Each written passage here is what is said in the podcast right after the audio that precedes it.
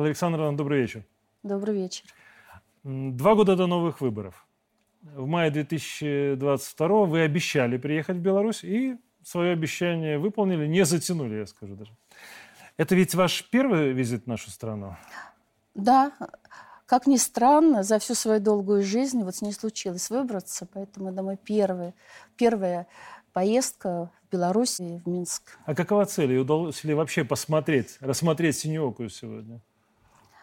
Мне в большей степени удалось почувствовать, прочувствовать. Кое-что, конечно, конечно, потрясающее впечатление. Вчера это все прошло такой пронзительной и болью, и благодарностью в музее Великой Отечественной войны. Настолько это... Меня всегда эта тема очень глубоко затрагивает. То есть это, знаете, как с болью в сердце и со слезами на глазах, когда ты видишь как, во-первых, много выдержала, самые, взяла на себя первый удар Белоруссия, народ Беларуси во время Великой Отечественной войны. Какие страдания пришлось пережить, сколько даже до сих пор еще безымянных героев положили свою жизнь.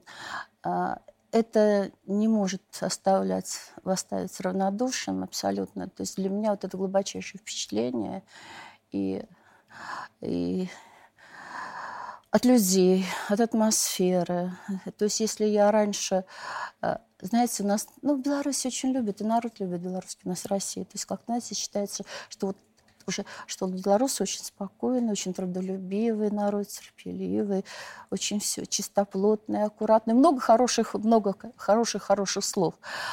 А, но одно дело всю жизнь заочно хорошо относиться и понимаете, и любить вот так вот заочно, а другое дело, когда приехать, почувствовать, понимаешь, что действительно вот с любовью в сердце, вот скажу так. То, что вы говорите, меня очень радует, потому что вы говорите «Беларусь». Вот многие российские чиновники, приезжая сюда, предпочитают э, советская Белоруссия, да? И, э, правда, уже режет немножко слух, и мы воспринимаем это несколько, ну так, неоднозначно, да? А почему именно у вас э, вот такое определение, ну, скажем, нашей страны очень позитивное. Я восприму так. Вы знаете, я вообще-то родилась, рожденная в Узбекистане. То есть у меня э, очень непростая судьба моих родных. Э, со стороны отца из Сибири, со стороны мамы э, Воронежская она у меня, поскольку тоже это, во время войны эвакуация, эвакуация была. А деда моего с отцом раскулачивали, ну, в смысле его семью в свое время. И как, знаете, парадоксально, в Сибирь обычно ссылали кулаков, а тут получилось так, что им пришлось бежать в Среднюю Азию. И вот это время такое, э, еще война, послевоенная, и там уже послевоенное время э, я родилась. И, знаете, вот Туда же тогда, знаете, со, со всего Советского Союза при, приезжали люди. И вот я помню наш, я училась в школе, у нас из 30 с чем-то человек в классе было не менее 20 людей 20 национальностей разных. Mm-hmm. Разных-разных, самых разнообразных. В том числе и поволжские немцы были, но и все, и белорусы были, и украинцы, и узбеки, естественно, и, и, не, и татары, и кого только не было. И вот среда, в которой мы росли, это во-первых, уважение, вот уважение и желание понять. Мы ходили друг к другу в гости, угощали нас своими там национальными блюдами. То есть интерес, уважение другой культуре, другим традициям, бережное отношение. Ты понимаешь, нельзя вторгаться в национальную среду таким, а, знаете, тяжелым сапогом. А, вот нельзя, потому что иногда когда ты не понимаешь, тебе кажется, это нормально. Ты фразу бросил, а людей, особенно я знаю это, потому что я много работала на Кавказе, но вот это у меня в детстве заложено. Есть такие нюансы, которые тебе кажется, что это ничего особенного, а можно обидеть не просто человека, а можно народ обидеть. Поэтому надо быть... Вот это у меня с детства, вот эта деликатность, тонкость, уважение и желание понять. Да, вот, а, ну, а что говорить Э, понимаете, у нас же у всех еще крови понамешано, да, вот в каждом из нас. И украинская, и белорусская, и белорусская, и русская. И а вот это ощущение нашего славянского единства, да, и менталитета и общая история.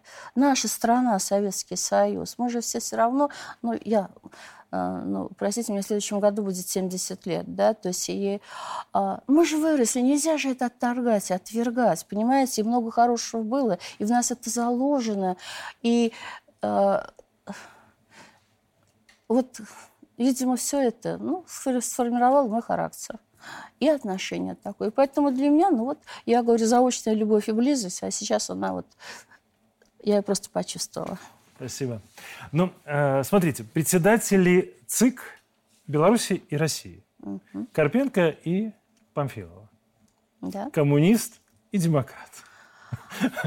Ну, я так определил для себя, да? Вот как вам удается и удалось ли найти консенсус? Вообще нет проблем. И скажу почему. Во-первых, мы оба в данном случае в качестве кого? Руководителя избирательных систем. Mm-hmm. А что такое избирательная вообще система? Она уже сама по себе предопределяет, что это такое? демократический способ формирования власти через посредством выборов. И э, я скажу так, вот эти все стереотипы еще, они отжили себя. Все, что формировалось, коммунисты, либералы, демократы, консерваторы, республиканцы, сейчас все рухнуло. Вот mm-hmm. сейчас, в последние годы, особенно, когда а, время спрессовано, нарастает динамизм, нарастает, то есть такой, вообще, то есть мы переходим в новую вообще историческую эпоху. А, это мировоззренческая эпоха, это вообще способ, я бы так сказала, это сейчас вызов для всего человечества. Быть или не быть? В какой системе координат? Как мы, сможем ли мы выйти из тупика, в который нас Запад загнал со своими, да? Сможем ли мы найти способы сосуществования живой природы с этим миром гармонично? каким образом мы будем строить, вообще какое качество жизни должно быть, качество взаимодействия со всеми, э, ну, скажем так, со всеми представителями вот созданного этого бытия. Это важнейшие философские вопросы. Да? И в данном случае всем нам придется на это отвечать. И а, вот эти все стереотипы, там, политические клише, они все рухнули. Что такое современный коммунизм? Возьмите, коммунист возьмите. И вот сегодня мы были в храме. Да? Mm-hmm. И а, коммунист, скажем, а, ну, эпохи советской, ты должен быть атеистом и так далее, и так далее. Сейчас а, этого нет. Многие коммунисты, они верующие люди или воспринимают, очень относятся мирно к религии. Потом э, я вот я для себя не могу это определение демократ понять. И вообще вот коммунист и демократ. Коммунизм – это идеология, на мой взгляд, а демократия – это способ формирования власти. В большей степени Безусловно. процедура, а не какая-то идеологема. А, ну что вот у меня, я вообще с 90-го года беспартийный. Я вот несмотря на все мифы не вступала. Я пришла в КПРФ с приходом Горбачева в 85 году с верой на перемены. Вот с надеждой. На перестройку все-таки, на реальную перестройку. И вы, скажем так, как стремительно вышла из этой партии в 90-м году с огромным разочарованием и уже недоверием тому, что он стал делать. То есть еще до, в 90-м, до, за год до того, как произошел путь, и как путь, и когда все побежали оттуда, за год до этого. С тех пор я не вступала ни в одну партию. И мое мировоззренческое, вот я бы так сказала, представление, оно гораздо сложнее, чем те, чем те политические клише. Да, я человек очень свобод, свободы внутренней, поэтому я дорожу свободой других. А, да, я э, считаю, что, ну, скажем, к чему-то я очень терпима и либеральна, но, с другой стороны, я глубочайший патриот и считаю, что вот сейчас, на мой взгляд, если взять даже вот нашу страну и как вот это, эта драматическая ситуация, которая сложилась, как оно общество проявило по-новому. Каждый mm-hmm. сейчас проявляется в новом качестве. И сейчас вот эти все, они рухнули все идеологии. Сейчас ты за страну. Или, против. Или ты за то, чтобы да. ее разрушить. Не просто против, а на чьей ты стороне. Именно поэтому у нас все наши важнейшие политические силы, несмотря... Все, вы знаете, оказались настолько зрелыми, и вот возникло понимание того, что все наши какие-то идеологические, иные противоречия, сейчас они второстепенные. Давайте мы сейчас объединим усилия, страну сохраним, сбережем, а потом уже на пути развития ее, когда да, вот, угу. мы будем вот эти нюансы решать. Поэтому нет, да. я не вижу никаких противоречий, у нас много общего. Сейчас мы сегодня обсуждали, и как раз основная задача не навязывая друг другу ничего. Мы ценим специфику национальную специфику системы каждая, свои, свою электоральную культуру. Но при этом делимся опытом, будем делиться опытом, будем развивать то, что, например, от нас приемлемо у вас, от вас приемлемо у нас. Вот способ, какое развитие. Ну, раз вы затронули уже да, э, тему и демократии, и либерализма, вы занимали э, пост уполномоченного по правам человека э, с 14 по 16 год, да? И руководили движением «Гражданское достоинство». Угу были, ну, по крайней мере, то, что я читал, да, были в демократической оппозиции. И вообще вот слово, раз мы уже затронули это, демократия и права человека, да, они в определенный момент, согласитесь, были для советских людей особенно чем-то магическим, такой свет в оконце. Вот как это э, та вера, в которую, новую веру, которую нам пытались навязать. Но последние пару лет они настолько себя дискредитировали, что я не знаю, откровенно говоря, как к ним относиться. И не пора ли, в принципе, не вводить новые дефиниции? Вот почему хваленная западная демократия не эволюционирует, а деградирует? И насколько верно вот это высказывание «демократия умерла»? А, но пока жив народ, э, будут будет жить и а, стремление к тому, чтобы народ формировал государство, общество, страну. Ну, да? то есть само понятие да, не исчезнет? Само нет, не понятие, просто его надо а, в старом понимании это рухнуло, потому что если, а, как в себе те страны, которые себя назначили светочами демократии, mm-hmm. то есть передовыми, да, на самом деле, вы посмотрите, там все произошло, там они превратились в демократических оборотней, я бы так сказала. Почему? А, основа демократии она, конечно, власть народа может прямая, представительная быть, там целый ряд, не буду перечислять а, основных э, признаков, но я скажу об одном. А, то есть формирует это большинство, угу. правила, но при этом соблюдаются права меньшинств. Да, вот, вот в традиции, скажем так, в классическом понимании демократии. А что сейчас у нас на Западе произошло? У нас диктат меньшинства заткнули рот этому большинству или идет имитация, с ним никто не считается. Не считается. Какая это, это демократия? Это извращение. Понимаете? Это извращение.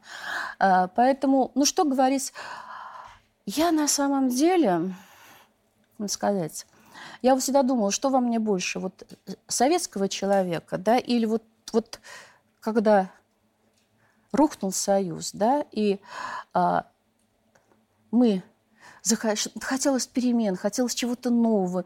И вот я себя вспоминаю, ну, довольно молодая была, мы же были, знаете, не только я. И думаю, господи, ну какая же была дурочка иногда, да? Почему? Потому что мы были и наивные, и доверчивые. Мы действительно надеялись и думали, что Запад будет с нами дружить, что Запад готов нам помогать. То есть мы верили всему тому лицемерию, которое на нас обрушилось. Впервые, когда меня назначили министром социальной защиты, то есть э, вот самое трудное время, э, конец 91 -го года, это было как раз вот 15 января, ноября.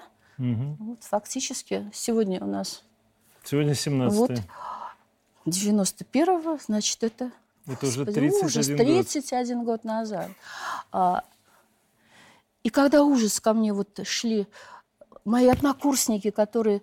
Я электронщик, да, и заканчивала, и, и э, ребята мои, все сокурсники работали в НИИ, в ящиках. Вдруг их все стали закрывать, все стало рушиться. Все оказались... Вчера они были демократами, все хотели перемен, а на сегодня они остались без ничего, без mm-hmm. понимания того. И вот в этом ужасе и хаосе а, стали, когда я увидела, как вам сказать, хозяев новый те, кто почувствовал себя новыми хозяевами, Международный валютный фонд, Мировой банк, которые открывали ногой кабинеты высоких чиновников. Я помню, ко мне нагрянули как э, министру угу. и начали предлагать там... Ну, фактически, если вот этих рекомендаций, то это значит, фактически, я вот поделила на 10, что они сказали, и поняла, что вообще-то на, на вымирание, на закрытие, э, там не только шахт, но э, высоко я бы так сказала, высоких производств. У нас же, ну, даже телевизоры делали, военно-промышленным комплексом могут. Ну, было да. технологичное А да, хотелось, да, чтобы э, мы приклепали кастрюли, а высококвалифицированный рабочий класс, персонал был изведен, деградирован, и э, сбросить из Европы оттуда грязные технологии, примитивные, у себя оставить только вот это высокоинтеллектуальный IT. да? Нам то Я- же самое предлагали. вот это, то, это уже, вот, честно говоря, я выгнала из кабинета сказала, что я, больше я э, не приходиться, это невозможно. Но, вот вы сказали, я была в демократической оппозиции. А ведь первый раз я выразила протест и ушла с правительства. Это именно из демократического правительства, когда я увидела, что крен вот такой. То есть э, реформы в экономике не соотносятся с жертвами фактически за счет величайших социальных человеческих жертв это может происходить, то нет баланса. И поскольку меня не услышали, я и ушла из правительства. То есть вот в то время я была в оппозиции как раз к демократическому стала, да, Ну, правительству и, и к Ельцину, и, э, скажем, ну и так далее. Поэтому я была, в- вы знаете, то есть я была в разной оппозиции. Я и к Путину была в оппозиции в свое время, да, мы с ним впервые первая женщина, которая шла, да, как кандидат в президенты, как раз когда он первый раз избирался. Это 2000 год, да? Да, да, поэтому, э, ну, у меня свое понимание справедливости. Я вот Наталья как- Александровна, извините, да, вот у вас настолько роскошная биография, что мне хочется здесь даже немножко углубиться. Да? Вот смотрите, вы ведь были нардепом еще при Советском Союзе, Да. да, народным депутатом. С да? восемь- вот При- именно в 89 году. Да, да, впервые, да. да. А, Министром при Черномырдине, ну, когда Да, он был да, председателем да. правительства. Депутатом Госдумы при Ельцине. А, вот смотрите, вот это тогда было мо- возможно. Я была одновременно министром, я там всего два с половиной года была министром, Мгм.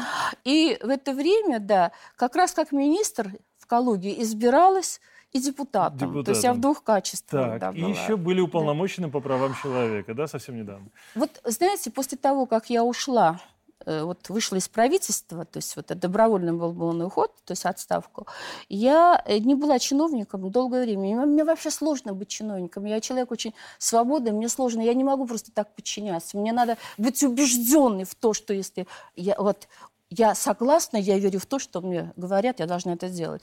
Поэтому я долгое время была Это должно быть ваше, как я да, понимаю. это должно быть мною выстрадано, осознанно, продумано, я в это должна верить.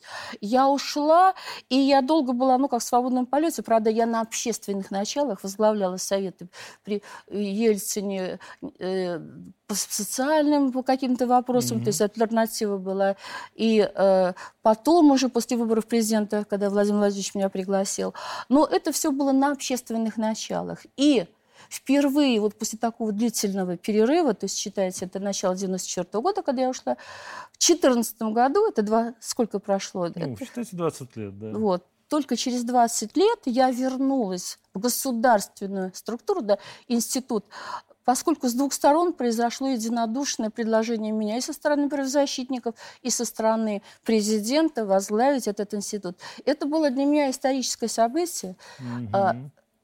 Март 2014 года. С утра меня приглашают в Государственную Думу, и там меня утверждают как уполномоченного по правам человека. После обеда я еду в Кремль на историческое событие, когда был подписан соглашение, договор по Крыму.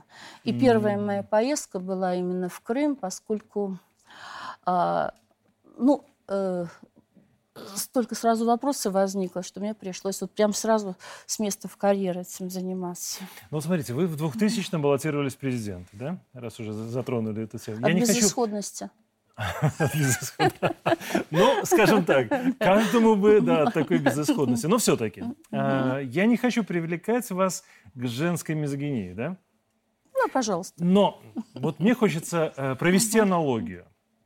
Наверняка вы следили за выборами в Беларуси в 2020 ну, конечно, году. конечно. И вот лично для меня понятно, как, как человек с таким опытом, ну, мы перечислили, да, только некоторые должности, на которых вы были, и как человек с таким опытом и знаниями может претендовать на должность президента, на президентский пост. Но вот как позволила наша э, фея пойти на выборы с таким багажом знаний, как у нее, я не могу этого понять. Ну, согласитесь, две категорически разные ситуации и кандидатуры. Вот Элла Александра, все-таки, что вы об этом думаете? Я не хочу навязывать свое мнение. Или Нет, все-таки ну, дело не в гендере? Вы знаете, мне очень сложно навязать какое-то мнение. Но. Поэтому а, я... Чисто э, по-женски. Да, чисто. Вы, вот знаете, мы с вами не сказали об одной очень важной ипостаси, в которой я начинала. Я начинала мастера на производство. Когда все мои однокурсники попросились в НИИ, я сказала, нет, я хочу на производство. И я на заводе отработала 12 лет. Я начала Ого. мастером.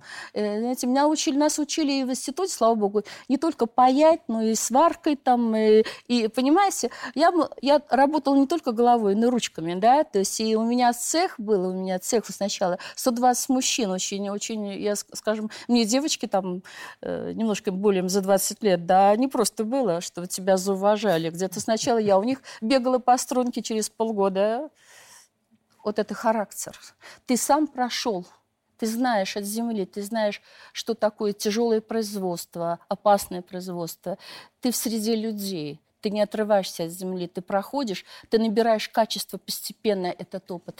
Человек, понимаете, неважно, какого ты пола, женщина, мужчина. Ну, слава богу, у нас два пола, мы ни в какие 99 трансгендеров не верим, и не будет никогда у нас этого, не сомневаюсь даже. Важно качество личности. А что у тебя за душой есть? А что ты можешь людям предложить? А в чем ты их можешь убедить? А в чем-то ты можешь убедить людей, если ты сам это прожил, прочувствовал, осознал и продумал, да? Mm-hmm. Тогда могут люди поверить. А, поэтому никогда не стремилась политику. Я вам хочу сказать, что я была прекрасной женой, образцовой. Когда у меня мужа брали служить, я брала маленького ребенка, ехала за ним, жила в деревне, топила печки, белье кипятила на кирогазе в сарае, ну и так далее, так далее. И, кстати, очень хорошо жарила котлеты. Котлеты я люблю. Одно борщ и котлеты моя любимая еда. То есть, Обожаю борщ знаете, и котлеты. Да, одно другому никогда не мешало. То есть вот понимаете, но я всегда понимала, для меня как женщине всегда важнее был приоритет это семья и ребенок. Маленький ребенок должен быть рядом с мамой. Маму никакая не няня, никто не заменит. И всегда это было в приоритете. Поэтому я не стремилась, я не думала, что так вот судьба меня вынесет в эту политику. Это произошло то есть не стремилась к этой карьере. Угу. Так произошло. Но Рускаль так произошло, а в жизни никогда не бывает ничего случайного. То есть, э, значит, ты должен э, вот это свое предназначение и свой крест да, нести так, как ты понимаешь. Вот так произошло. А что касается госпожи э, Тихановского, сейчас недавно где-то по телевизору примекнула, он так немножко раздобрела. Ну, вы знаете, что для меня, да, наверное. Дело в том, что я не думаю, что это она решала. Понимаете, вот э, за нее решили, что так надо, и, э, ну, супруг э, сидит, mm-hmm. ну, вот это может каким-то быть таким заменителем. Но она на это повелась, а сейчас, наверное, вошла в роль. Но мне, мне представляется, что это вообще даже не стоит внимание, разговор об этом человеке, по-моему, ну там все сдулось. Вот там, по-моему, нет никакого будущего, как бы не накачивали. То есть, скажу откровенно, мне этот персонаж абсолютно не интересен. Я не вижу там никакого, даже ни малейшего политического будущего. Поэтому ну, можно мы они больше По крайней мере, мнение более чем да.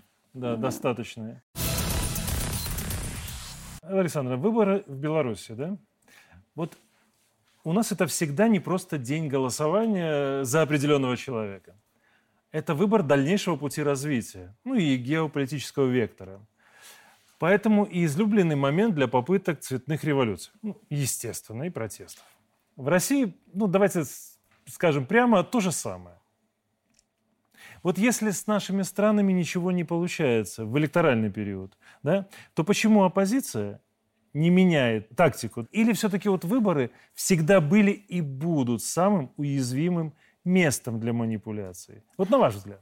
А, вы знаете, выборы как повод, как предлог а, являются в политтехнологических циничных стратегиях, западных стратегиях всегда тем уязвимым местом, через которые можно осуществлять цветные революции, ставить своих, э, э, скажем, куколок, ну, в смысле, своих ведомых и так далее, и так далее. То есть эта технология, понимаете, если раньше в ряде стран, когда это происходило, еще э, и мы со своей стороны были не готовы, но потом же мы научились это анализировать. Мы же видим эту тенденцию, которая пошла вот оттуда, туда, mm-hmm. туда и так далее, и так далее. Поэтому самое главное, когда видишь тенденцию, да, вовремя на нее среагировать так, то есть сработать на опережение, а, чтобы, ну, скажем, планы этих ребят не осуществились. Поэтому я думаю, что мы э, довольно... Я думаю, что уроки у вас серьезные, да. Более Ошибка, работа над ошибками произведена, произведена уроки, э, скажем, сделаны выводы. Мы тоже не сидим зря. И то, что мое появление э, в качестве председателя Центральной избирательной комиссии, это тоже не случайно. Это произошло после э, очень серьезного разговора с президентом, а, поскольку ну, он, мы с ним давно друг друга знаем, знает мои плюсы и минусы. Чего ж тут греха таится. Э, я прихожу все время что-нибудь неприятное говорю. Ну, видимо, полезное. А, и да. У каждого должен быть такой советчик. И вот мы сразу стали, да, вот это, понимаете, ну, опыт, политика. Я была во всех ипостасях, законодательном, в исполнительной власти. Я создавала очень много, то есть заработала на развитие гражданского общества. То есть у меня много ипостасей, которые позволяют мне все-таки какую-то стратегию формировать, да, и а, одновременно, то есть вот мы, и я поняла, понимаете, что главный вывод, с чем, в чем мне пришлось и коллег убедить моих, да, по Центральной избирательной комиссии. Мы, несмотря на то, что у нас 15 человек, все представители разных партий, самодостаточные люди с разными взглядами, мы единодушны. Вот единодушны по принципиальным вопросам развития. А что это значит? Это значит, кто для нас главный судья? Вот для кого мы работаем? Мы что, работаем для БДЧ, БСЕ, там, Запада или кого-то? Кому мы будем угождать? Никому. Мы работаем, главный судья – это наш избиратель, наши люди. И если они доверяют нам, значит, выборы, если они верят результатам выборов, если считают, что результаты достоверны, вот значит, мы выполнили свою задачу. И именно над этим, вот работу над ошибками огромную провели, то есть что не так было, что надо менять. И мы поставили, поставили цель вот эту задачу, чтобы доверие не, росло от года к году. Естественное доверие, реальное доверие. Тяжелая работа, тяжелейшая. Наша система избирательная очень сложная. У меня нет рычагов вертикали там заставить э, кого-то. У нас нет. У нас все комиссии состоят там наполовину из партий разных, mm-hmm. наполовину там из представителей жилищных комитетов, общества, там, ну и так далее, э, разных организаций, чиновников по закону у нас положено, что там было тоже не более половины, вот не, более, не половина партий, а у нас их, мы с ними до 6%, не больше, да? То есть у нас комиссии все, чем ниже уровень, то участковые, почти под миллион людей, 100 тысяч комиссий участковых. Угу. Это абсолютный срез общества. Вот какое общество, такие комиссии. Вот что у тебя, вот твой сосед, твой брат, сват и так далее. Вот они все в комиссии. И очень важно было, вот понимаете, вот я поняла, что главное, это невероятное терпение, умение находить компромиссы, достигать консенсуса – и умение убеждать. Если ты хочешь проводить свою линию, ты должен убеждать. Это на уровне Центральной избирательной комиссии, это на уровне с регионами. У нас все-таки федеративное государство. Я так просто не могу кого-то назначить. Нет, надо, есть у них законодательная власть, есть исполнительная, и надо найти приемлемую фигуру, на председателя, который еще уже на их уровне субъектовом, вот опять-таки разные члены комиссии из разных партий должны избрать. Сложная-сложная конструкция. И вот при всей такой вот демократичности и сложности, как общество, структура, умение проводить линию. На что? На максимальную открытость, прозрачность, мы говорим, ребята, мы оппозицию, что мы делали? Да не рвитесь вы в открытые двери. Хотите проверять, идите. Мы создали все условия для полноценного наблюдения. Ни в одной стране мира этого нет. Многоступенчатая система контроля и наблюдения. Ни одна западная страна десятой доли не выдержит того контроля, который есть у ну, нас. Мы сейчас с вами убедились в том, как это проходит да? у наших партнеров да, демократических, да, ну, скажем так. Ну вот буквально пару слов. Я не хочу э, очень долго касаться, да, но все-таки 40 2 миллиона проголосовавших по почте американцев угу. из 150. Да, вы как профессионал можете это оценить, масштаб. 8 а, миллионов лишенных права голосовать. Полный запрет на международное наблюдение в 17 штатах. Э, у них есть уголовная ответственность э, за приближение к избирательному участку на расстоянии ближе 200 метров. Да? Вот это мне очень нравится на самом деле. Не везде, но есть штаты, которые определяют таким образом наблюдение. Вот в этой ситуации, да, э, может быть, нам есть смысл вообще не обращать внимания на все эти заключения международных миссий ОБСЕ, БДИПЧ, ОБСЕ, да, и, в принципе, забыть об этом, как страшный сон, и ориентироваться исключительно на внутренний электорат. Ну, у нас есть, конечно, еще союзные органы, есть СНГ и наблюдатели, те, которые объективно подходят это их можно и приглашать. И давайте говорить прямо, а зачем нам кормить людей, которые в обязательном порядке, их заключение мы знаем заранее на 10 лет вперед. Так мы так и делаем. Делаем? А, понимаете, мы так уже стали делать, поскольку, вот вы знаете, если вот я, когда я говорила, что, что, что господи, такие мы были, ну, думаю, ну, дурочка наивная в начале 90-х, да? да? Скажем так, Но, наивными. послушайте, вот сейчас Ладно, тогда мы многое не знали, да, вот я сейчас, но с высоты того опыта, то, что мы прошли эти 30 лет, когда все стало на свои места, когда все маски сброшены, когда мы видим цену свободы слова, вот символ свободы слова mm-hmm. западный, это Джулиан Ассанж, да, когда мы видим права человека в виде вот а, диктата, э, извините, э, ну я не знаю, извращенца, из, mm-hmm. извращ... ну, диктаты извращенцев по части, да, то есть это аномальности, патологии, диктаты нормальным. Когда нормальным человеком быть, даже уже надо стесняться этого. Я не, не, да, не да, по крайней Но мере. когда, вы знаете, когда мы все это уже видим, надо быть абсолютно или вот не хотеть, не слышать, не видеть этого, чтобы быть, продолжать толдычить о каких-то ценностях западных, да, вот в том изначальном виде, как они, да, и защищать это, да. Или надо быть просто от, отъявленным мерзавцем, или, ну, я не знаю, или, или, или. Но разумный человек, открытый, хоть и честный, который хочет видеть, он все видит на самом деле, что происходит.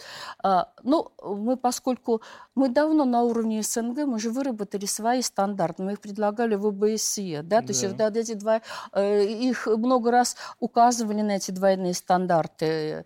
Ну, понимаете, что взять с организацией, мы даже видим по Организации Объединенных Наций, возьмите ВОЗ, возьмите все международные организации, фактически они все, вот этот диктат американский, ну, скажем так, англосаксов, он вот сейчас как никогда проявляется. Или будет на, по ваш, по-нашему, вот мы есть, вот мы, как это, золотой миллиард. Наплевать нам, нам все остальные теперь уже 7, да, 8 миллиардов. Вот мы один, и мы будем из вас, как вампиры, высасывать ваши интеллектуальные возможности, ваши ресурсы, любые ресурсы. Будем жить за счет вас, а вы, извините, подыхаете, как хотите, деградируете. Вы нам не нужны. То есть если вот взять из всех этих красивых слов и фишек – суть, то вот она именно такая. И если будет по-нашему, значит, у вас есть шанс быть там на, в качестве полураба, вассала, но быть. Угу. Или мы вас уничтожим. Вот Организации, и посмотрите, как все организации, вот посмотрите сейчас, подыгрывают. Мы же видим это. Нет никакого смысла метать бисер перед, извините, нет смысла метать ничего. Надо исходить из интересов своего народа, своих национальных традиций, истории, культуры и современных вызовов, для, которые надо преодолевать для того, чтобы страна, общество, государство развивалось. Все, это, вот это главное. И тут надо быть очень честными и сильными, и иметь силу духа, и уверенность, что делать, и находить общее самое главное, вместо того, чтобы э, ссориться по мелочам внутри – объединяться на главном, а потом уже решать нюансы. Поэтому э, сейчас, вот, по крайней мере, этот тренд, он все больше у нас, э, он набирает силу.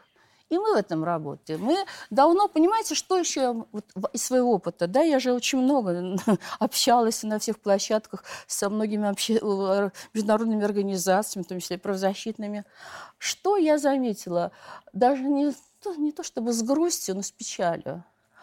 А, невероятную деградацию вот, и не только международных институтов, а вот тех, кто привык, они, знаете, разбаловались, они раз, разбаловались, и это привело к деградации от того, что у них монополия на истину. Вот они приезжают, они начинают учить, они вещают, вещают. а мы, открыв рот и широко раскрыв глаза, внимаем. Да-да-да, да-да-да.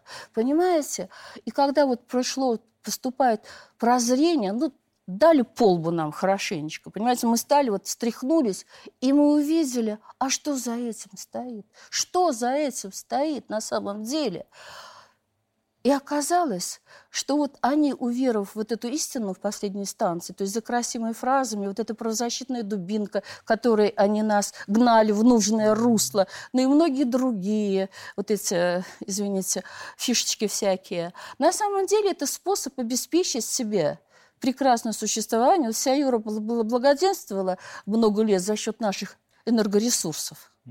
Но, собственно говоря, качество жизни подняли. Ну, давайте, пробуйте сейчас по-другому. Но не хотят это признавать. Что, в чем оказалась беда? Они разучились аргументированно отставить свою точку зрения. Как только начинают тебе предъявлять какие-то претензии, а меня голыми руками не возьмешь с моим опытом, да, я тоже же им на каждую начинаю аргументированно э, опровергать их позицию. Что происходит? Вы знаете, я много раз это наблюдала. Теряются. Они просто теряются, потому что вот у них ограниченность и догматичность мышления, которая сейчас превалирует. Вот вы смотрите, многих политиков, лидеров, возьмите на уровень ЕС, это Еврокомиссии и так далее, и так mm-hmm. далее, она отучила их аргументированно убеждать людей в том, что они правы. И когда им начинаешь представлять иную точку зрения, они все время бились за инакомыслие. Какое там инакомыслие?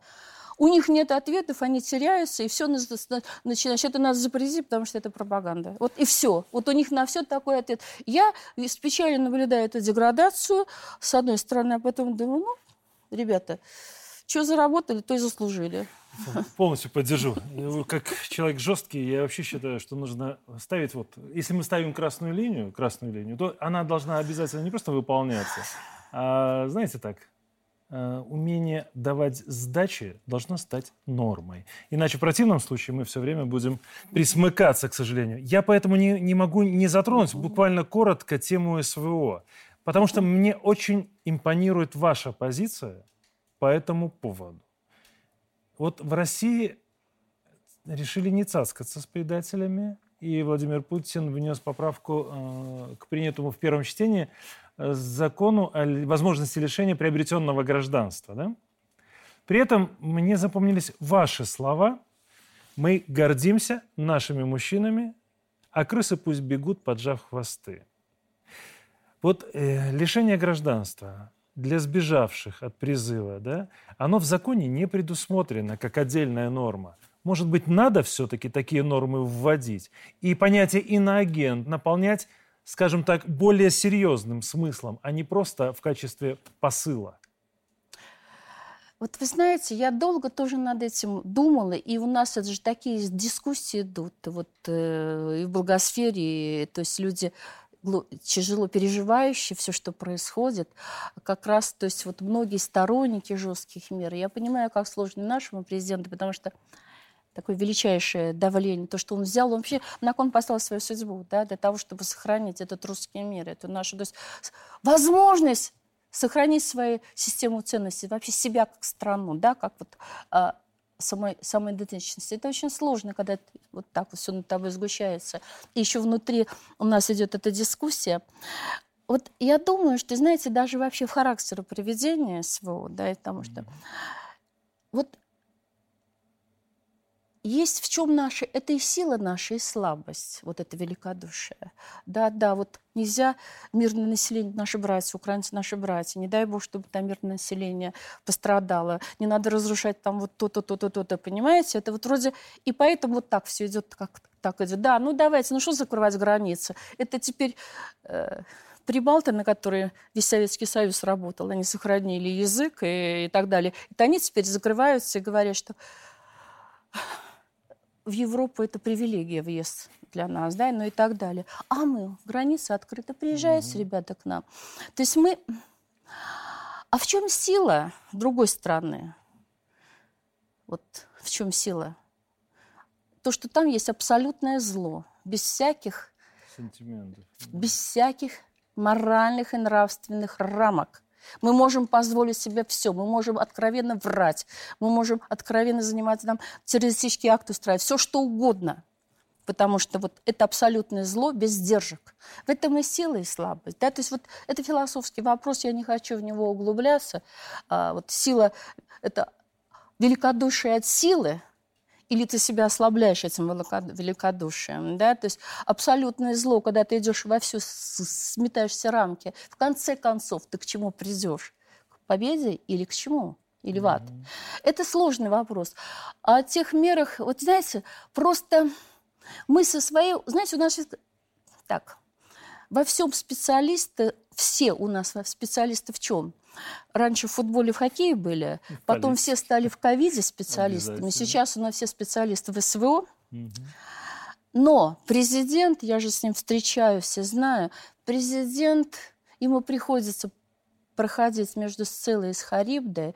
Задача поставлена, многое за эти годы он собирает страну. Ее разрушали до этого, а он стал ее собирать. И он знает больше он знает больше, чем мы, вот как, ну, скажем, как ну, скажем, а, каких-то нюансов, которые именно диктуют вот идти таким образом. Поэтому я тут в данном случае и не судья, и не могу, я не считаю себя специалистом вот в этой сфере. Но на самом деле, вот сейчас, если моя личная точка зрения как гражданина – я понимаю, что сейчас, когда проявляются все, а что у нас? У нас тоже в обществе, извините, достаточно и внутри ну, есть. Это как отсюда. метастазы, пущенные 30 лет. То есть э, скажем, ломали наше, нашу ментальность, наше восприятие ценности. Это как раковая опухоль. Она, если, э, знаете, есть люди, которые... Кто же больше всего оппозиция у нас, знаете? Кто бежал больше всего сейчас? Вот? Те, кто при любых режимах, при любой власти были в шоколаде. Они все получали, и они же самые недовольные. Да? Это, вот, это очень знакомо. Вот, да, понятно. И э, тут, я бы не знаю, не знаю, как сказать, но вот я тоже об этом думаю. Как вытащить вот это вот метастазы, да, культуре есть? Есть, да. Сейчас постепенно мы с этим... Сейчас общество стало негативно реагировать сразу на патологию в искусстве. Очень быстро. Mm-hmm. Того, чего раньше... Вот раньше закрывали глаза, сейчас общество. И власти приходится реагировать на активность общества. В культуре, высшей, в, в науке, в высшем образовании, в школах. Вот я так вижу, что сила общества, которое сбросило с себя вот это 30 лет наступали мы на горло собственной песни, вот, да, надо вот здесь пойти на компромисс, там, да, вот, может быть, они там правы, правы. А когда мы увидели все вот, вот это, что происходит, и сейчас, знаете, народ наш как-то распрямился, вот это плечи, да, почувствовал вот это свое достоинство, национальное достоинство, гражданское достоинство. И и такая тяга к справедливости. Никогда так. У нас всегда это было, но сейчас обостренное чувство. И я, я все время говорю своим, своим коллегам, Дорогие мои коллеги, с каждыми последующими выборами требования со стороны наших избирателей общества к нашей работе, к нам будет возрастать. И ко всем уровням власти. Если вчера закрывали глаза там, на какую-то коррупцию, на безобразие чиновника, еще чего-то, сейчас обостренное чувство, сейчас особенно, когда ни на что нашему обществу глаза не закрывают. Поэтому вот эти все вещи, и поэтому такая категоричность и бескомпромиссность. И она понятна, и мне близка. Наши ребята кровь проливают, извините, жизни за то, чтобы страна была, чтобы ее не уничтожили, как хотят. Откровенно. Вот недавно сенатор заявил, что Россия православная, поэтому ее надо уничтожить. Mm-hmm. Они не скрывают этого. Чего нам притворяться про этих партнеров? Они нас назначили врагами. Значит, чего им улыбаться? Поэтому я тоже полагаю, что... И я считаю, это еще великие мыслители об этом говорили, не буду повторять цитаты, с внешним врагом мы справимся быстрее, если, но в том случае, если мы справимся с внутренним вот с предательством, с внутренним предательством, с внутренним, э, ну, вот как это сказать, ну, вот, наверное, так, ну, не то чтобы пятая колонна, да, но с теми, кто изнутри пытается нас развалить. Вот этого допустить нельзя. И тут я полагаю, что да, надо быть более бескомпромиссным и более жестким. Мне нравится. Мне нравится такой подход. Алла Александровна, давайте тогда, к сожалению, последний, последний около философский вопрос такой.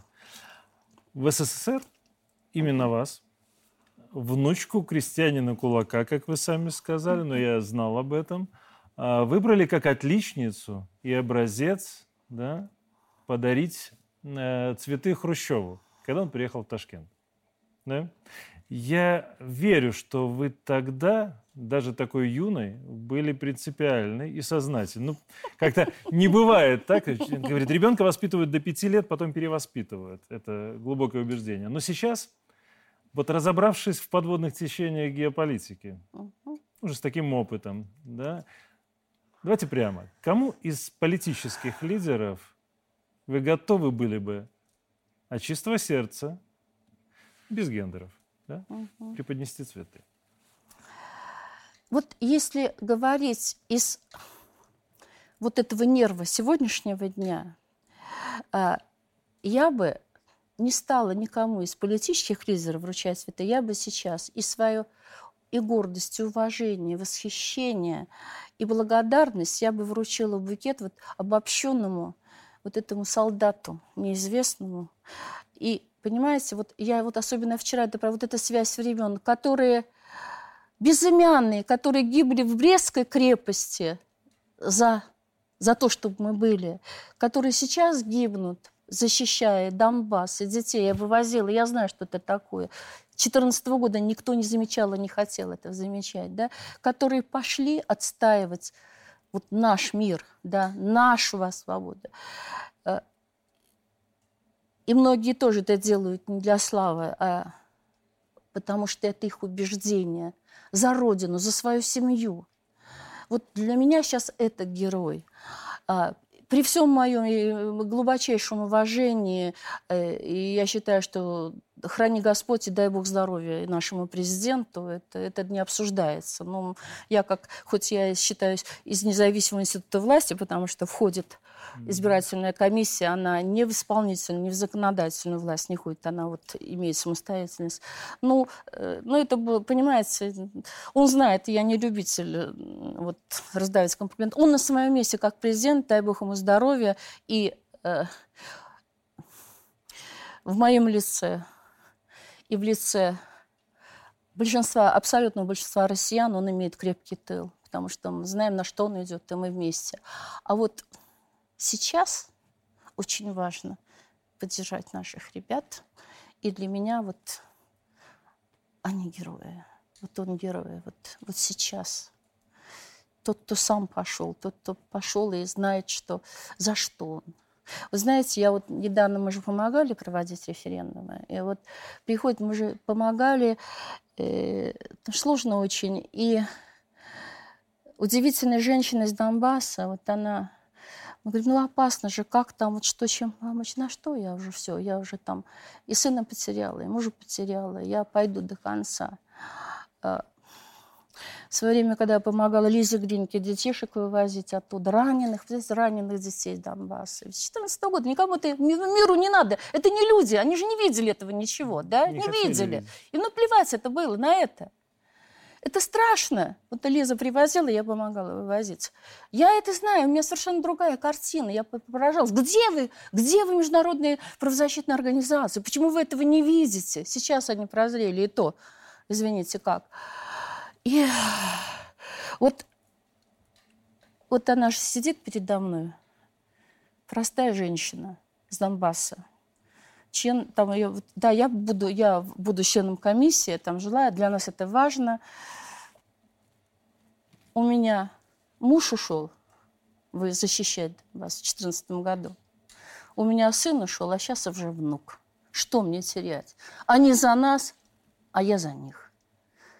Поэтому для меня вот эти люди, эти люди, пережившие такую трагедию, вы знаете, вот я когда с ними встречаюсь, мне самой хочется подтянуться, стать лучше. Знаете, мы должны тянуться. Люди, пережившие страшное. И вот они для меня есть герои.